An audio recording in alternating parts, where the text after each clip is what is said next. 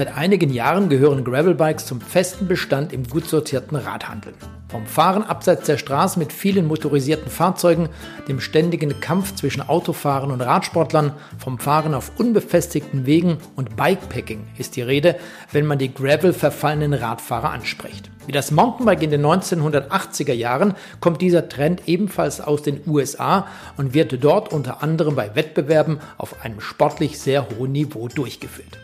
Wir haben uns in dieser Ausgabe der Windkante mit Gunnar Fehlau vom Pressedienst Fahrrad unterhalten. Der Fachjournalist und Buchautor, der bereits als Jugendlicher mit dem Virus Fahrrad infiziert wurde und neben seinem Job als Fahrradjournalist immer wieder aufs Rad steigt, insbesondere mit dem Gravelbike Bikepacking Touring unternimmt, erläutert uns, was Gravel bedeutet und wie sich die Gravelbikes von den Rennrädern, Crossern und MTBs unterscheiden. Die Windkante in Kooperation mit Radsportnews.com. Naja, das ist eine Menge Fragen auf einmal. Also ich glaube, der Weg zu Gravel, den, der kann sehr unterschiedlich sein.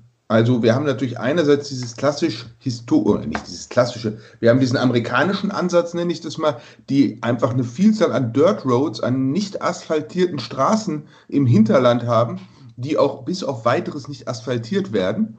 Und die Rennradfahrer wollten sich das erschließen und haben anfangs einfach sich ein Crossrad genommen, äh, oder ein Mountainbike mit Rennlenkern ausgestattet und haben dann eigentlich so organisch wachsend das weiterentwickelt und dabei ist das rausgekommen, was wir jetzt Gravelbike nennen. Das wäre der eine Ansatz.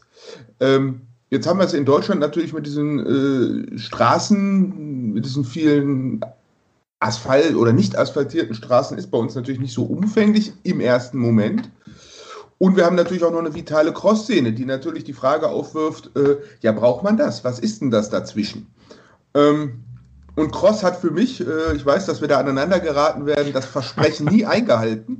Äh, ich finde Cross super zum Zugucken, zum selbermachen, äh, erhascht es mich überhaupt nicht. Ähm, und Gravel hat mich äh, sofort erreicht, äh, einfach aus so einer Perspektive, dort zu fahren, was mit dem Renn auf Strecken zu fahren, die mit dem Mountainbike langweilig wären und mit dem Rennrad, ich sage jetzt mal, unfahrbar. So, und dann dort dahin zu gleiten, wie man es so vom Rennrad kennt, ohne dass der 38-Tonner einen ständig irgendwie viel zu knapp überholt. Ähm, oder man auf Radwege ausweichen muss, die dann doch nicht so rennradtauglich sind. Und äh, auf der Ebene ist, Rennrad, äh, ist Gravel einfach super spannend und für viele Leute einfach ein tolles Erlebnis. Ähm, in der technischen Abgrenzung, also in der Genetik würde man wahrscheinlich sagen, Crosser äh, und, und ähm, Gravelbike sind zu 99 Prozent äh, gen genetisch identisch. Das gilt aber auch für uns und Hausschwein. Also die, dieses eine Prozent macht genau den Unterschied äh, in vielen Details. Ähm, umgekehrt kann man sagen, wer jetzt schon einen Crosser hat, der braucht nicht zwingend sich ein Gravelrad zu kaufen. Umgekehrt, wenn man nur ein reinreißiges Mountainbike da stehen hat, ein reinreißiges Rennrad oder was viel öfter vorkommt, noch gar nichts von dem, da ist für viele ähm, das Gravelbike wirklich äh, die gesunde Alternative. Klammer auf, sofern ich jetzt nicht unmittelbar darauf abziele, in irgendeinem UCI-reglementierten Rennen an den Start zu gehen. Weil dann habe ich natürlich Vorgaben bei Reifenbreiten, bei Lenkerformen und, und, und, äh, die das Gravelbike sehr schnell auf beiden Seiten rausixen. Also damit kann ich weder wahrscheinlich kaum ein Straßenrennen fahren, äh, noch darf ich beim Crossrennen mitfahren, noch darf ich Mountainbike-Rennen mitfahren. Aber wenn es einfach nur so als normaler Mensch will, irgendwie an der Grenze seiner Leistungsfähigkeit und seines Pulses mal äh, sich sportlich betätigen, da ist äh, Gravelbike, glaube ich, eine super spannende Alternative. Wie sieht es denn grundsätzlich mit Wettkämpfen aus, mit Veranstaltungen im Allgemeinen, wo also jeder, der ein bisschen Fahrrad fahren möchte, daran teilnehmen kann? Naja, ich habe vorhin eingeleitet, wie so Gravel sich technologisch von der Nutzung äh, so ein bisschen vom Rennradfahren kommend aus Amerika heraus entwickelt hat. Wir haben aber auch eine zweite Ebene. Äh, eine, ich nenne das mal eine, eine, eine kulturellere oder eine kulturelle Ebene, dass Leute bewusst sich aus diesen Wettkämpfen rausgezogen haben und gesagt haben, du, ich kenne Mountainbike-Rennen, ich kenne jedermann Straßenrennen und weißt du, mein Leben ist irgendwie kompetitiv genug, ich habe da überhaupt keine Lust mehr drauf. Ich will ein Rad haben, mit dem ich rausfahren kann, mit dem ich, ich sag mal so, explorativ was entdecken kann, mich entdecken kann, die Landschaft entdecken kann. Und auch so diese Kategorien klassischer Wettkampf, da ist irgendwie eine Startlinie, Highway to Hell, irgendwie Ufter Ufter, es klingt, es riecht nach Sixtus. Und irgendwie sobald Tröd gemacht wird, irgendwie vorne ist ein Ex-Profi in einem roten Auto und winkt und hoffentlich verfährt er sich nicht. Ähm, äh, und hinten geht es irgendwie zur Sache, als, als würde es irgendwie auf dem Champs-Élysées um die Tour de France gehen. Äh, das will ja auch nicht mehr jeder. So, und da ist Gravel einfach das Beste vom Rennrad genommen, das Beste vom Mountainbike genommen und irgendwie über die Lande geflitzt, gerne mit Kumpels, gerne mit Kaffeepause, äh, gerne auch sportiv, aber nicht mehr so irgendwie endkompetitiv. Das heißt, wir haben da eine Szene, die das überhaupt nicht will. Äh, und wir haben umgekehrt eine Szene, die jetzt auf ihre 23 mm Mentalität Radsport irgendwie volle Karacho jetzt breite Reifen aufzieht, aber im Prinzip in der Ausgestaltung nichts ändern will. Ähm, das heißt, da ist auch gerade so ein gewisser, man könnte es als Kulturkampf bezeichnen, man könnte das als, als Findungsprozess bezeichnen, man könnte das als Erwachsenwerden bezeichnen. Ähm, äh, als Häutungsprozess, da ist gerade was im Gange, weil wir einerseits merken, dass, wie gesagt, äh, Leute genau auf dieses nicht wettkampforientierte, dieses äh, sportive, keine Ergebnislisten genau drauf anspringen. Und wir haben andere, die genau diese Idee auf die Gravel Roads bringen wollen. Und genau so gestalten sich eigentlich auch gerade das, was man so Veranstaltungen nennt. Man hat da so Grassroot-Treffen, äh, die sportlich teilweise, also wenn du da 300 Kilometer irgendwie haken schlagend rund um Frankfurt fährst an einem Tag, dann brauchen wir, glaube ich, nicht drüber zu reden, dass das auch wirklich an die Substanz geht. Und trotzdem gibt es da in dem Wortsinne keine Ortsschildsprints und keine, keine Ergebnislisten. Und wir haben umgekehrt irgendwie kleine 50 Kilometer Rennen, die wirklich an rund um den Eigelstein erinnern, aber irgendwie äh, wirklich dann äh, auf, auf schlechten Böden. Ähm, das findet sich gerade, das ist jetzt in Corona auch so ein bisschen natürlich nochmal komplizierter geworden, weil diese ganzen offiziellen Rennen natürlich gar nicht stattfinden und jeder, der da verantwortungsvoll mit umgeht, jetzt auch nicht irgendwie in großen Pelotons rotzend und spuckend irgendwie mit anderen fahren will, wenn es nicht gerade beruflich muss. Ähm, also insofern passiert da gerade sehr, sehr viel unterm Radar und wir, und ich glaube, dass sich das gerade ausentwickelt. Und dann, wenn es wieder alles offiziell werden darf, dann wird sich zeigen, wohin die Reise geht. Meine These ist, äh, dass das super vielfältig sein wird. Ähm, und sowohl die, die Nicht-Wettkampfszene als auch die ultra äh, sportive, UCI-geschulte Szene sich beide dem Gravelrad irgendwie äh, bemächtigen werden. Wir hatten vor Monaten, genau, wir hatten vor Monat mal über die Grenzstein-Trophy gesprochen. Ja. Ist es denn bei dieser Veranstaltung auch möglich, mit einem Gravelbike mitzufahren, mit so einem normalen Gravelbike, sage ich mal? Ja, ich würde es nicht machen. Also wir haben schon ein, zwei Fahrer gehabt, die mit irgendwie unter 50 Millimeter Bereifung ins Ziel gekommen sind. Äh, wir haben viel mehr gehabt, die es probiert haben. Keiner von denen würde es wieder tun. Also jetzt im speziellen Fall der, der Grenzstein Trophy würde ich Nein sagen, ähm, dass man bei guten Witterungsbedingungen den ein oder anderen nicht so technisch nicht so versierten Mountainbike-Marathon äh, mit, mit, mit einem Gravelrad fahren kann, ähm, ist sicherlich möglich. Ähm, da sind wir auch wieder an dem Punkt, dass Gravel und Gravel total unterschiedlich sind, äh, also von, von, vom Selbstverständnis. Für den einen geht es wirklich um die Forstautobahn, die statt statt Asphalt ein bisschen Splitter hat. Und der andere, der sieht da auch im Wurzeltrail, den, äh, den wiederum der nächste oder die nächste nicht, mit, nicht nur mit einem Fully befahren will.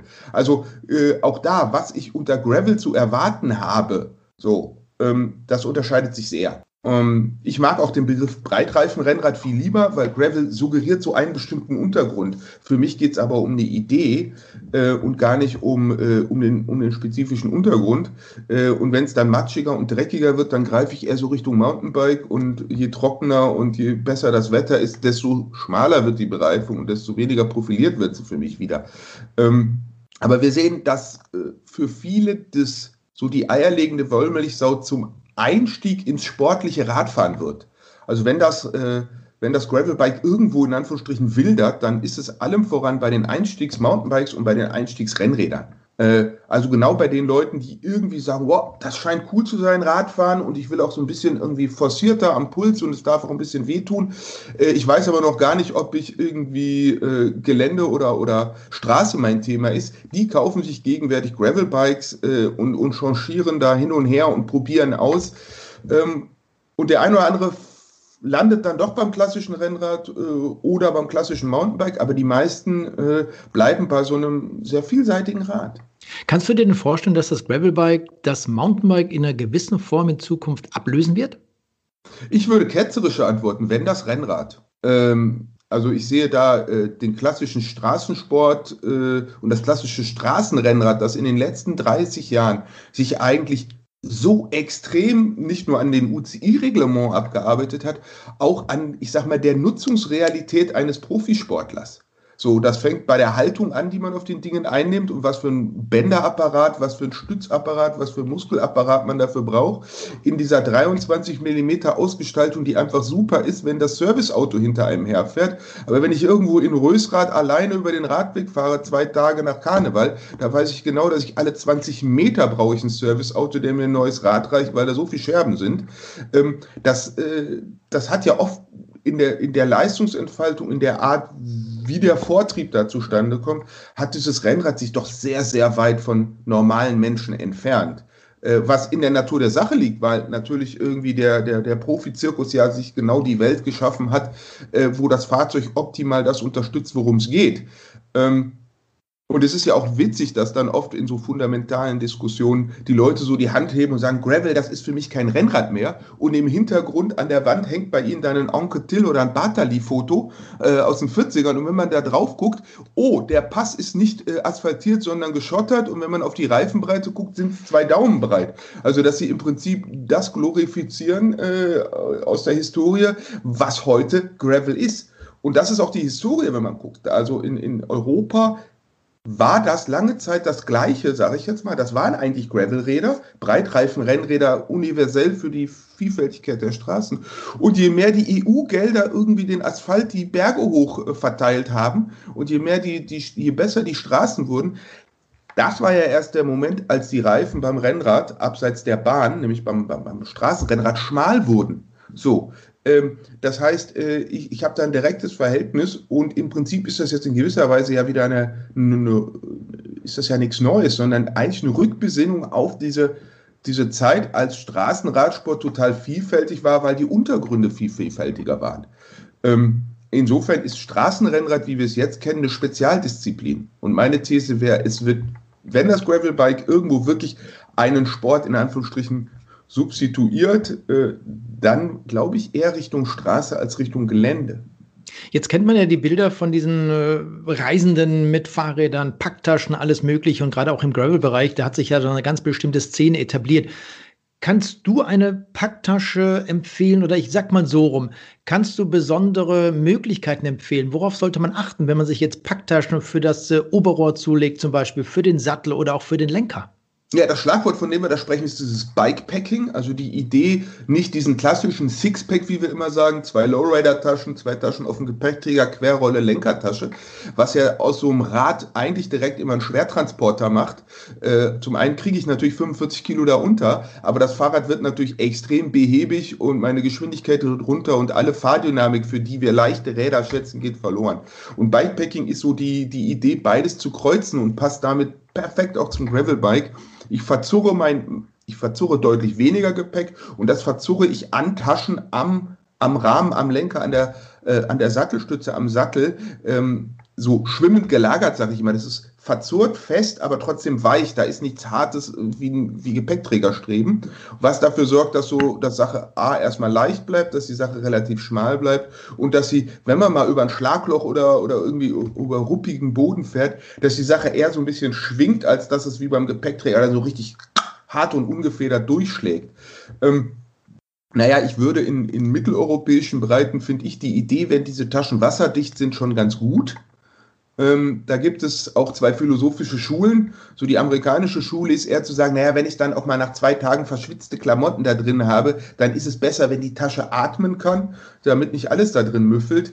Äh, umgekehrt sage ich immer irgendwie, äh, meine Kamera will nicht atmen, die will wasserdicht transportiert sein und, äh, und die meiste, und meine Klamotten, die ich abends im Lager anziehe, die wollen auch nicht atmen, die wollen auch nach einem Regenschauer noch trocken sein. Also ich bin äh, eher so der Freund der wasserdichten Taschen.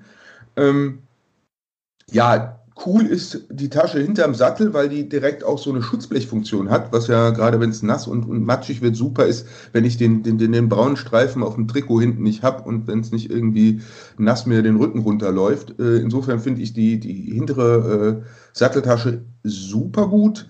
Ähm, von der Philosophie her, da die relativ fest und kompakt gepackt werden muss, sollte man da eigentlich nur Sachen reintun, für die man, an die man unterwegs nicht ran muss ähm, weil das sonst relativ aufwendig ist, die aufzurollen und wieder festzuzurren. Ähm, das heißt, da kann ich so mein, mein Abendgepäck äh, und, und die großen wichtigen Sachen verstauen. Und dann ist es eigentlich äh, schlau, eine Rahmentasche zu haben, äh, um für den schnellen Zugriff unterwegs. Dass ich da einfach äh, mit dem Reißverschluss am besten bei der Fahrt eben mal die Armlinge reinstecken kann, einen Riegel rausholen kann. Da ist die Kamera, da ist das Flickzeug. Ähm, und wenn ich dann auf langen Strecken unterwegs bin, habe ich natürlich vorne noch irgendwie eine Lenkerrolle äh, um einfach ein bisschen mehr Volumen unterzubringen. Ähm, aber es ist auch erstaunlich, was ich mit diesen drei Taschen, äh, was ich da schon an Volumen weggepackt bekomme. Du hast ja vorhin mal die Fahreigenschaft angesprochen. Die Leute, die schon mal mit dem Fahrrad und Gepäcktaschen, Lowrider hinten am Gepäckträger noch zwei Taschen links und rechts und alles mögliche unterwegs waren, die kennen dieses Problem. Aber wenn du jetzt äh, dieses Bikepacking nimmst mit dem Gravelrad, ist die Fahreigenschaft des Rades dadurch noch äh, immer so wie vorher? Nee, so wie vorher ist nix. Äh, also ist natürlich klar, wenn ich da irgendwie 5, 8, 10 Kilo drauf verlade, die merke ich so. Die sind jetzt für die Verstoffwechslung nicht so unangenehm, als hätte ich sie auf die Rippen. Aber für die Fahrdynamik ist es natürlich schon so. Es ist schlau, wenn ich die schweren Sachen in die Mitte, in die Rahmentasche weit nach unten packe. Ähm, ich, also ich kann das schon durch geschicktes Packen, kann ich da schon viel Normalität noch generieren, aber ungeachtet dessen, das Rad fährt schon behäbiger. Äh, spannend ist, dass diese ähm, dass es da schon nochmal auch geometrisch und in der Konzeption Unterschiede unter verschiedenen Gravel-Bikes gibt. Es gibt schon einige, die explizit auf Gepäckbeladung ausgelegt sind, wo man auch einfach merkt, dass sich das Rad eigentlich mit Gepäck fast satter und schöner fährt als ohne. Und es gibt andere Breitreifen-Rennräder, die nur für Vortrieb und Ballern gemacht sind, die natürlich äh, allergisch reagieren, wenn man da auf einmal noch Gepäck dran, äh, dran zurrt. Ähm, also da ist äh, so traurig es ist, Gravelbike ist nicht Gravelbike, sondern da gibt es äh, feinste Unterschiede, sowohl in der Ausgestaltung, natürlich am Ende auch immer im Preis, im Gewicht und diesen ganzen Sachen, aber auch so in der Grundkonzeption, was will das Rad und wofür ist es? Äh, da lohnt schon äh, der zweite Blick, sage ich mal, und da lohnt es auch ein paar, ein paar, verschiedene Räder Probe zu fahren, um da ein Gefühl für zu kriegen, ähm, was einem gefällt. Wann hast du deine nächste Bikepacking-Tour geplant? Steht da schon was fest? Nächstes Wochenende. Und wo geht's hin? Äh, ja, ich, wir fahren so ein bisschen durch die äh, Richtung äh, Hoher Meißner bei uns, also von Göttingen aus so ein bisschen Richtung Kassel in die, in die Hügel rein. Werde ich zwei Tage ganz Corona-konform mit, mit einem, einer Person aus einem zweiten Haushalt unterwegs sein. Äh, werden auch alles eingekauft haben, dass wir da unterwegs nirgendwo mehr rein müssen. Und dann, äh, wenn kein Schnee kommt, wenn Schnee kommt, fahren wir Fatbike, aber wenn kein Schnee kommt, wovon erstmal auszugehen ist, dann werden wir wahrscheinlich mit, mit einem Breitreifen-Renner unterwegs sein. Und dann wird es gut. Gunnar, vielen Dank für das Gespräch und viel Spaß. Ja, Dankeschön. Der deutsche Radhersteller Canyon gehört seit vielen Jahren im MTB, Rennrad- und Triathlon-Bereich zu den Top-Herstellern und bietet zurzeit auch eine Reihe von Gravelbikes an. Wir haben mit Canyon Produktmanager Matthias Eurich über Gravelbikes gesprochen und wollten zunächst wissen, wie man als Hersteller von Fahrrädern auf eine neue Gattung, eine neue Art von Fahrrädern aufmerksam wird. Ja, das ist eine super Frage und das ist eigentlich auch mein Job, diese Frage zu beantworten als Produktmanager. Man muss sich natürlich irgendwo Input holen. Zum einen ähm, guckt man die Branche an, was entwickelt sich weiter. Man ist im Austausch mit den Zulieferern, den großen und kleinen Zulieferern, SRAM, bei uns DT Swiss, viel über Laufräder. Man unterhält sich, was kann man noch machen, wo sind Technologien, die man nutzen kann. Und daraus generiert man sich dann ein Bild, wie sich die Branche entwickelt. Natürlich sollte man aber immer einen Schritt voraus sein, um auch mal einen Trend zu setzen. Nicht nur eine neue Gattung zu, zu etablieren, sondern auch innerhalb einer Gattung einen Trend zu setzen. Gibt es eigentlich einen zeitlichen Rahmen für eine solche Produktion von diesen Fahrrädern? Das heißt, man hat irgendwann mal die Idee, wie du sie gerade erwähnt hast, dann wird das Ganze am Computer etwas fixiert, fixiert und bis zu dieser Fertigstellung, bis das Fahrrad im Endeffekt verkaufsfertig ist. Wie lange dauert sowas? Wie lange bezieht sich dieser zeitliche Rahmen? Ja, also der zeitliche Rahmen könnte man so mit zweieinhalb bis drei Jahren beschreiben, wobei der Computer eigentlich erst sehr spät oder erst später in der Produktentwicklung oder in der Produktentstehung wirklich zum Tragen kommt. Davor muss ich mir natürlich im Klaren sein, wem will ich etwas Neues anbieten, also eine Kunde machen, welche Motivation hat dieser Kunde, also wenn wir jetzt beim Graveln bleiben wollen, ähm, will der Kunde jetzt ähm, besonders aerodynamisch, schnell und leistungsorientiert unterwegs sein oder will er eher ein kleines Abenteuer, so ein Micro-Adventure, will er sich einfach sportiv betätigen, will er draußen in der Natur sein? Und diesen Motivationsmix muss ich kennen, bevor ich ein Produkt ihm maßschneidern kann. Dann kommen wir nochmal zurück zu diesen Gravel-Fahrrädern. Ist das nicht in einer gewissen Form auch etwas wie Back to the Roots? Gab es früher nicht schon mal ähnliche Fahrräder? ja, ich bin noch relativ jung, also ich habe diesen ersten, diese erste Welle vielleicht gar nicht mitbekommen, weil ich da noch in den Kinderschuhen gesteckt habe. Aber natürlich gab es schon die, die Querfeldeinströmung. Ich meine, die ist allen bekannt. Das war so das frühere Crossen, so das Wintertraining. Dann kamen auch später MTBs, die dann auch ähm, schnell eine Federgabel vorne hatten, also Hardtails. Ähm, aber wenn wir jetzt mal uns auf Gravel oder Gravel Bikes fokussieren, dann war der Treiber für diese Sparte, für diese Gattung ganz klar auch eine Technologie und zwar Disc Brakes. Weil ähm, jeder, der schon mal ein Felgenbrems-Mountainbike auf einer normalen bzw. schnellen Abfahrt gefahren hatte, der weiß, dass ich da schnell ans Limit komme. Und ähm, im Rennradbereich kennt man das auch. Wenn man jetzt sich die Disc Brakes anschaut, dann haben die ja einen großen Vorteil, und zwar Reifenfreiheit. Also ich bin jetzt nicht mehr li limitiert oben, dass es durch irgendeinen Kaliper durchpassen muss, sondern ich bin da frei. Und so konnte auch an einem rennradorientierten Rahmen ein dicker Reifen und somit ähm, ein Gravelbike kreiert werden. Aber wie unterscheiden sich denn jetzt diese Crossrahmen, die Querfeldeinräder von diesen Gravelrädern? Gibt es da große Geometrieunterschiede? Ja, also ähm, Geometrieunterschiede gibt es schon. Vor allem jetzt, ähm, wenn wir mal auf unsere Räder gucken, also das Gravelbike, das Grail und den, den Crosser, das Inflight, dann hat halt jedes ähm, seinen Kunden. Also der, der Cross-Kunde, der fährt ja sehr dynamisch. Ich meine, jeder, der sich schon mal ein Crossrennen angeguckt hat, der weiß, was da abgeht. Das ist ein explosiver Sport. Ich habe viele Kurven, ich habe auch mal Tragepassagen und das ist alles sehr schnell.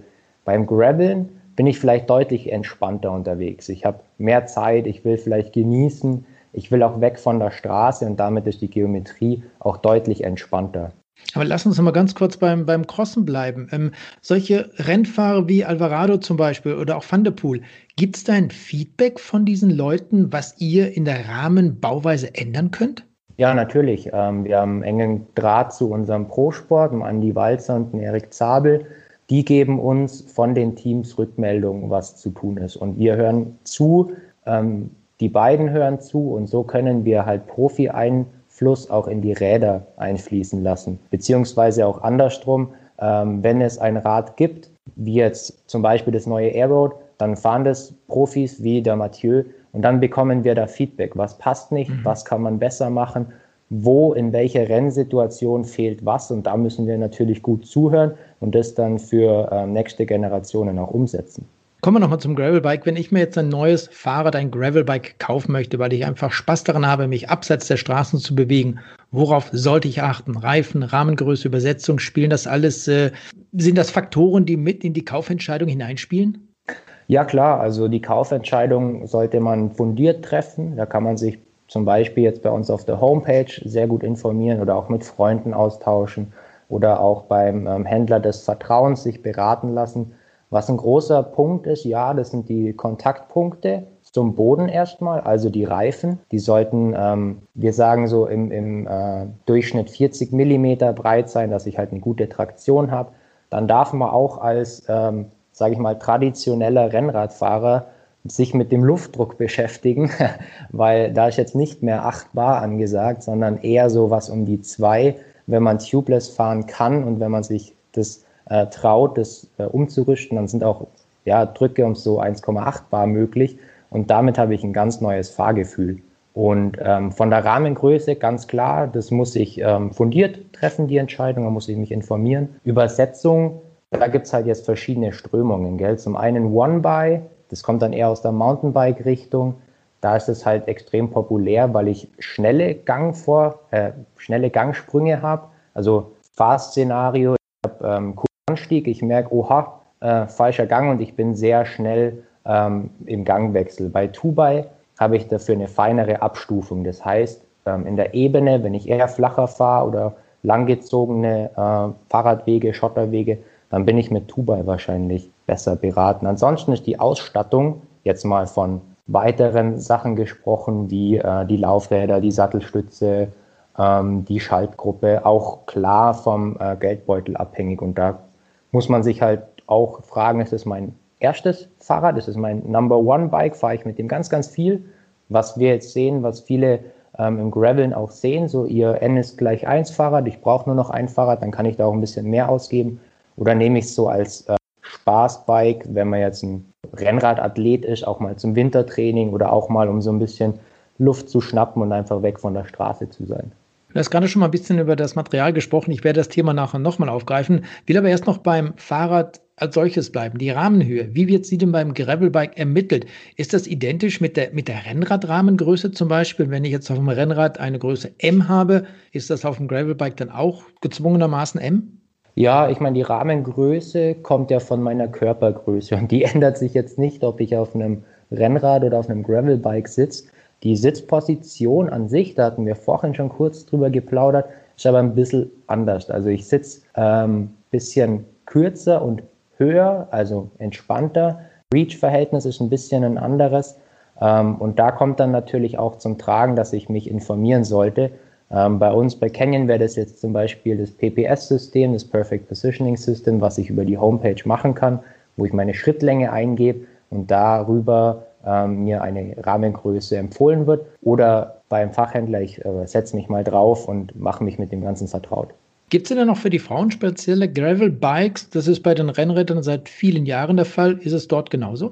Ja und nein. Ähm, wir haben ja auch für zum Beispiel unser Ultimate, unser klassisches Rennrad, spezielle Plattformen ähm, für Frauen, die wirklich eine komplett andere Geometrie haben. Ähm, wir haben aber jetzt auch dazu gelernt und uns wurde so ein bisschen bewusst, okay, die Körpergröße ist deutlich entscheidender als das Geschlecht und die Kontaktpunkte sind deutlich wichtiger als ähm, die Geometrie an sich, also Kontaktpunkt, Lenker und Sattel. Das heißt, wir setzen jetzt bei vielen Fahrrädern keine äh, damenspezifische Geometrie ein, aber damenspezifische Kontaktpunkte. Zum Beispiel der Lenker jetzt, ein bisschen ein schmälerer Lenker, weil Frauen vielleicht ähm, schmälere Schultern haben und dann auch einen anderen Sattel, der für die Anatomie eines Beckens einer Dame dann optimiert ist. Und dann haben wir halt auch einen riesigen Size-Split bei allen unseren Fahrrädern, teilweise von 3XS bis 2XL, also Körpergrößen von 150 bis 200 Zentimeter können wir ohne Probleme abdecken. Früher gab es immer den Glaubenskrieg zwischen Campagnolo und Shimano. Zwischenzeitlich könnte man fast sagen zwischen SRAM und Shimano. Was ist denn jetzt die, ich will mal schon fast sagen, die bessere, die idealere Wahl, auch wenn man über Kettenblätter spricht, einfach vorne oder zweifach. Was ist deiner Meinung nach als Produktentwickler bei Canyon das Bessere, die bessere Wahl? Mhm, ähm, gute Frage und da muss man auch sagen, Campagnolo hat im Gravel-Bereich eine ziemliche Bombe gezündet mit ihrer EK eine 13-fach One-Bike-Gruppe. Ähm, da haben sie jetzt dieses Jahr schon ein Ausrufezeichen gesetzt, finde ich, fährt sich extrem gut, diese Gruppe. Aber mal aufzurollen, ähm, SRAM und Shimano unterscheiden sich hauptsächlich auch so ein bisschen von der Philosophie des Gangs. Also bei Shimano habe ich relativ klassisch 50, 34, 52, 36 oder beim Graveln auch viel eingesetzt 48, 31, also Kettenblattkombinationen. Und dann hinten Ritzel 11, 30, 11, 34. Ähm, bei SRAM, die fahren ein bisschen eine andere Philosophie. Die verlegen die kleinen Gänge, also Schnellfahren, eher auf das Ritzelpaket. Da habe ich dann zum Beispiel ein sehr kleines Ritzel hinten, ein Zehner, und kann dadurch kleinere Kettenblätter vorne fahren und habe ähm, eine feinere Abstufung in spezifischen ähm, Kombinationen dann. Und das führt eben dazu, dass ich auch bei einem One-by-Antrieb, One-by zu 12 im Fall von SRAM jetzt, ähm, trotzdem noch eine relativ feine Abstufung habe. Und das wäre auch meine klare Empfehlung, wenn man sich jetzt bei den Herstellern nicht ganz sicher ist oder auch bei der Wahl zwischen One-by und Two-by nicht ganz sicher ist, dann sollte man sich fragen, wo fahre ich denn oft? Ich hatte das vorhin kurz angeschnitten. Wenn ich in der Ebene fahre, dann will ich eine feine Abstufung. Weil es geht, ich habe irgendwie Gegenwind oder mein Kumpel möchte ausreißen und ich muss ein bisschen schneller hinterherfahren, dann brauche ich nicht einen dicken Gang mehr, sondern einen feineren Gang mehr. Und dann ist natürlich Tubai ähm, die bessere Wahl. Wenn ich jetzt viele Wechsel habe, ja, ein bisschen ähm, Gravel-lastiger fahre mit Wechsel von bergauf, bergab, dann macht eine One-By schon mehr Spaß, weil ich einfach schneller schalten kann. Und dann hat man auch manchmal die Wahl der Qual, was die Lenker betrifft. Du hast vorhin schon das Modell Grail angesprochen. Da gibt es den sogenannten Hoover Bar. Das ist der Lenker, der, ich muss ehrlich sagen, etwas gewöhnungsbedürftig ist, zumindest mal optisch gesehen. Wo liegt der Sinn und äh, vor allem, wo liegen die Vorteile dieses äh, Lenkers? Ja, also der, der Doppeldecker bricht halt mit jeglicher Sehgewohnheit, die man davor aus dem Rennradbereich hatte. Das, das ist so, das war auch während der Entwicklung klar und das ist auch immer noch klar, dass, dass das unsere USP ist. Und der USP oder die USPs setzen sich eigentlich zusammen aus ähm, Funktion. Und zwar Funktion ist in der Entspannung, dann ist man nicht unbedingt in den Drops oder in STIs, sondern eben einfach am Topbar in der Mitte. Und da hat der Lenker durch seine freischwingende Topbar-Position einen sehr hohen Komfort. Zweiter Punkt, Funktion ist auch Steifigkeit, weil ein Lenker, ein klassischer Lenker, wird am Topbar geklemmt und ist dadurch an den Drops, also außen, wo man sprintet, weniger steif. Wenn ich jetzt weiß, okay, beim Graveln geht es auch mal ein bisschen ruppiger bergab, dann will ich in der Dropbar-Position einen steifen, direkten ähm, Kontrollpunkt haben. Und so hat man eben diese beiden Funktionen in dem Doppeldeckerlenker kombiniert. Und dann muss man auch ganz klar sagen, und das sehe ich als Riesenmehrwert für uns alle, die wir Radfahrer sind. Früher war klar, Slam that Stem, gell? Also wer Spacer unterm Lenker fährt, ja, der sollte sich eigentlich gar nicht blicken lassen bei einem Group Ride. Und beim Grail ist eben genau andersrum. Jetzt haben wir die äh, Kombination mit den meisten Basern als visuell oder vom Design her am schönsten dargestellt. Ich habe noch sehr, sehr wenige gefahren, äh, gesehen, die jetzt beim Fahren ihren Lenker runterziehen und die Spacer rausnehmen, weil das eben optisch nicht gut aussieht. Das heißt, so erreichen wir, dass die Kunden einfach weil es auch cool aussieht, viel entspannter fahren und viel mehr in diese Richtung fahren, wie wir eigentlich denken, so sollte man beim Graveln sitzen. Jetzt mal Hand aufs Herz. Du fährst gerne Rennrad und fährst gerne Gravelbike. Welches äh, Fahrrad bevorzugst du zurzeit, auch bei diesen Witterungsbedingungen? Oha, ja, gute Frage. ähm, ich würde es gar nicht von der Witterung abhängig machen, sondern bei mir ist ganz klar. Es gibt kein ähm, schlechtes Wetter, ne? Ja, genau, es gibt nur schlechte Kleidung. Ähm, bei mir ist dann eher so dran gehängt, fahre ich in einer Gruppe. Klar, ähm, Covid-19 bedingt sind jetzt größere Group Rides gerade nicht so angesagt, aber wenn ich mit ein paar Kumpels fahre, dann eigentlich immer Rennrad. Ähm, wenn ich allein fahre oder auch mal nur mit einem Freund oder Freundin, dann fahre ich eigentlich immer Gravelbike, weil ähm, ich mag dieses Kommunikative beim Rennradfahren extrem, aber auch mal abschalten können, im Wald sein, weg von der Straße sein, das gibt mir den großen Mehrwert beim Graveln. Eine neue Kategorie von Fahrrädern wie Gravelbikes rufen natürlich auch die Reifenhersteller auf den Plan. Im Rennradbereich ist Continental seit vielen Jahren Begleiter der World Tour Mannschaften Bahrain, Movistar, Groupama FDG oder Ineos. Was im Gravel-Bereich wichtig ist, worauf man bei der Wahl der Reifen achten sollte, ob tubeless, ja oder nein und vieles mehr, verrät uns Jan Niklas Jünger, Produktmanager bei Continental. Erst einmal herzlich willkommen, Jan. Schön, dass du dir die Zeit genommen hast. Wie geht das denn eigentlich mit dieser Entwicklung bei Continental für Gravelreifen? Wie hat das Ganze begonnen? Ja, hallo Carsten, freut mich, dass ich hier Gast sein darf. Also ich selbst bin seit 2018 bei Continental äh, aktiv und habe da als mit erster Amtshandlung den GP5000 vorgestellt und kann quasi ab da berichten. Ähm, die Idee für einen Gravel-Reifen, die ist natürlich auch schon ähm, vorher geboren. Ähm, das ist so über den Trend 2013 beginnend, vielleicht ähm, wirklich 2017 als äh, feste Idee und Projekt bei uns angekommen. Und ähm, dann haben wir angefangen, das ganze Projekt zu starten. Das ist noch in meiner Abwesenheit quasi 2018 gestartet. Ähm, und dann haben wir uns jetzt erstmal angeguckt, okay, was sind denn die Ansprüche eines Gravel-Fahrers? Wie ist denn der Markt beschaffen? Ähm, welche Reifen gibt es bisher? In welcher Breite sind die angeordnet? Ähm, kann man vielleicht mit einem OE-Hersteller, also einem Fahrradhersteller sprechen? Und äh, Erfahrung einholen, was so Rahmengeometrie, Reifenfreiheiten anbelangt. Und ähm, so haben wir das Ganze begonnen, ähm, mehrere Profilentwürfe gestartet, Prototypen unter ja, auch OE-Kunden, Fahrern intern verteilt, das ausprobiert und ähm, konnten dann mit dem Feedback im Prinzip äh, ja, mit der Entwicklung des Reifen ähm, Terra Trail und Terra Speed, die wir jetzt im Angebot haben, beginnen. Wie viele verschiedene Modelle hat Contine mittlerweile im Programm?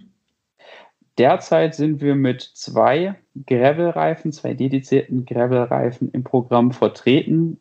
Das Ganze unter ähm, Bereich Gravel ist dann die Namensgebung Terra, Terra für Erde, äh, gegeben und bisher einem Terra Trail quasi für matschige Passagen, ähm, trailig, ähm, erdig, wenn du im, im Wald unterwegs bist und dann natürlich auch ein Terra Speed, wenn du wirklich 70 Prozent teerlastig unterwegs bist, vielleicht dann im, im sandigen, flacheren Gelände. Ähm, aber ich glaube, das ist einfach nicht das, wo es aufhören wird. Da wird in Zukunft noch einiges kommen.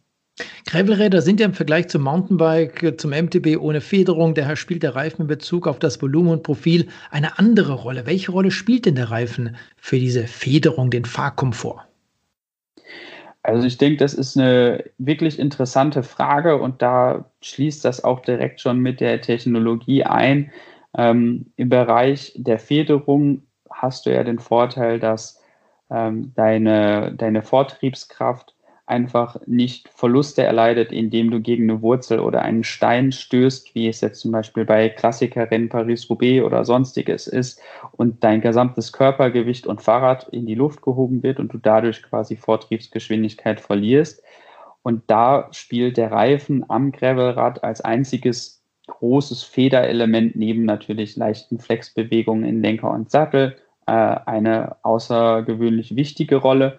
Und da ist es wirklich wichtig, dass das Volumen und der Druck des Reifens so angepasst ist, dass ähm, ja, die Unebenheiten, die im Gelände vor dir liegen, äh, weggeschluckt werden und äh, nicht dein ganzes Systemgewicht immer angehoben werden muss. Und welche Rolle spielt die Reifenbreite? Gibt es da eine maximale Breite, um möglichst einen guten Rollwiderstand zu gewährleisten? Also wenn man über den Rollwiderstand spricht, ist das ja quasi erstmal die ähm, Deformierung des Gummis, äh, wenn das im, im Kontakt mit dem Boden ist. Wenn man das Ganze jetzt messen möchte und rein auf diesen Rollwiderstand spricht, ist ein schmalerer Reifen eigentlich ein äh, besserer Reifen, weil weniger Masse sich ähm, verformen muss, wo es dann quasi diese durch Verformung entstehenden Hitzeverluste ähm, gibt. Allerdings ist es wirklich anwendungsspezifisch äh, wichtig zu sehen, dass quasi jetzt hier dieser Rollwiderstand vielleicht auf einem Straßenrennrad so 20 Prozent ausmachen kann. Ähm, diese Hebeverluste, die wir gerade angesprochen haben, aber einen größeren Anteil haben und da im Gelände meist in 40 Millimeter Gravelreifen, wie es derzeit ähm, meist am Markt vertreten ist, doch schon ähm, ein Optimum ausmacht, wo es äh, Spaß macht, noch schnell zu fahren, keine ähm, Trägheit im, im, Fahrgefühl erlitten wird, wie es im Bereich vielleicht Mountainbike als Fahrunterschied vom, vom Fahrgefühl ähm, zu merken ist. Ähm, und daher würden wir fürs Gelände auch 40 Millimeter jetzt erstmal als guten Kompromiss sehen. Ähm, es hat auch viel damit zu tun, welche Fahrgeometrie das Rad hat, also Radstand, Lenkwinkel, äh, Sattelstützen, ähm, Winkel. Da könnte sich natürlich in Zukunft ähm, das Ganze nochmal ein bisschen breiter entwickeln. Ähm, kommt auch wirklich auf die Strecken an, die im Gravel in Zukunft vielleicht als Trend äh, gefahren werden. Also sei es jetzt irgendwie bei Events oder Rennen. Das ist ja auch gerade etwas, was wirklich spannend ist zu beobachten. Jetzt haben wir über Volumenprofile gesprochen, über Reifenbreite, Rollwiderstand hin und her. Jetzt weiß man auch, dass diese Gravelbikes ja mit Gepäck gefahren werden. Und welcher Luftdruck sollte denn grundsätzlich bei diesen Reifen gefahren werden, bei diesen Rädern gefahren werden, um dann eben im Gelände oder auf Schotterwegen, auf diesen, auf diesen Gravelstraßen und eben auch mit Gepäck eine optimale Mischung zu haben und damit eine optimale Fortbewegungsmöglichkeit?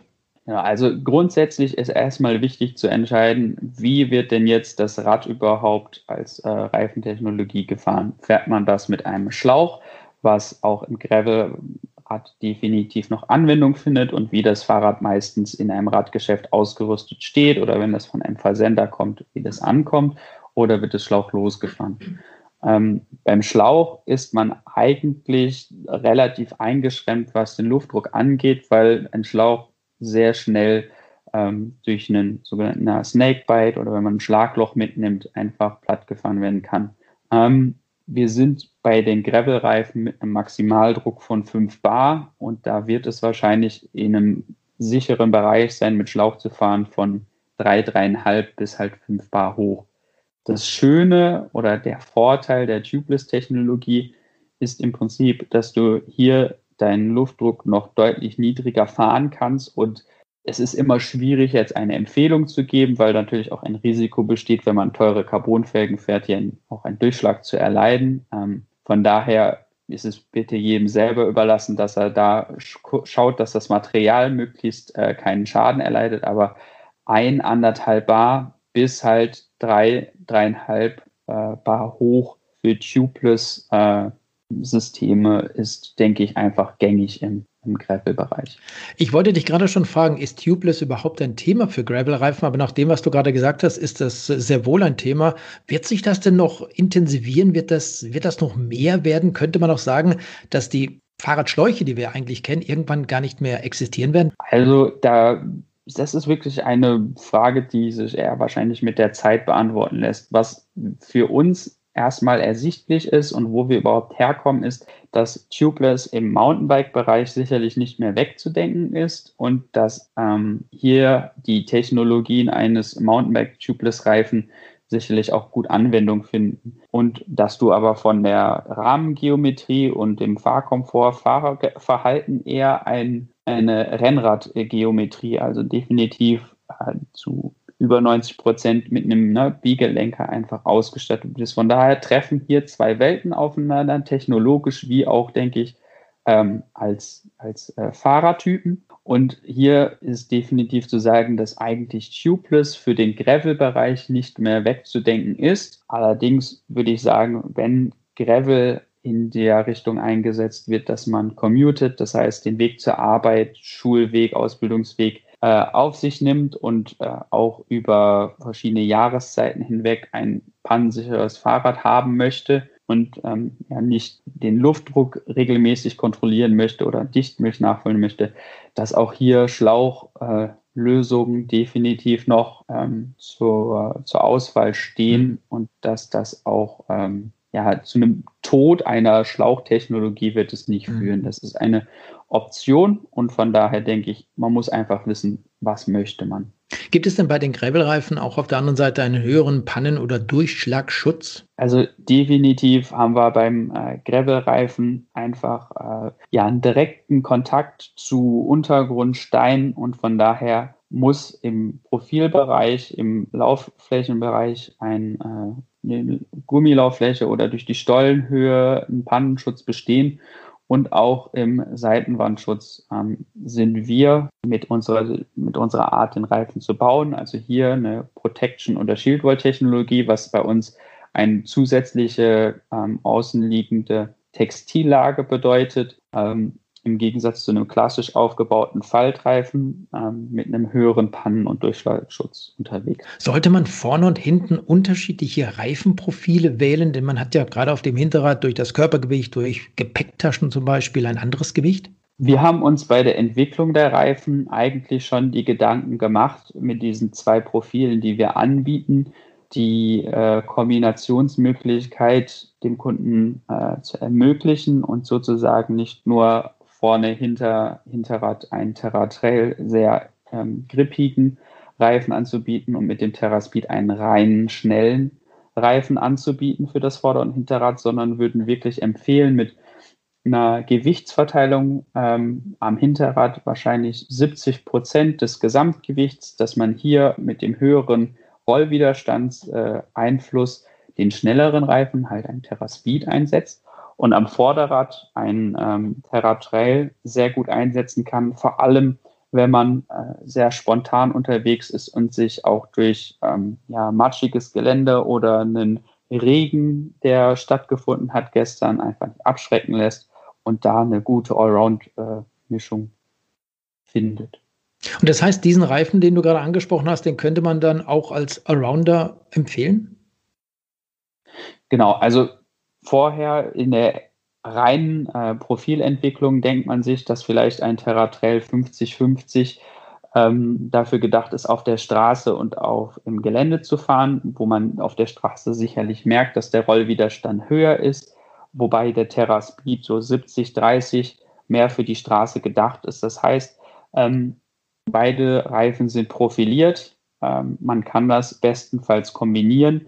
Ich bin aber als ja, Rennradfahrer erstmal ähm, eher am, am, an der Geschwindigkeit äh, interessiert. Und ich glaube auch, wenn man äh, fahrtechnisch äh, sehr gut ist, kommt man mit dem Terra-Speed auch in nassem Gelände sehr gut zurecht.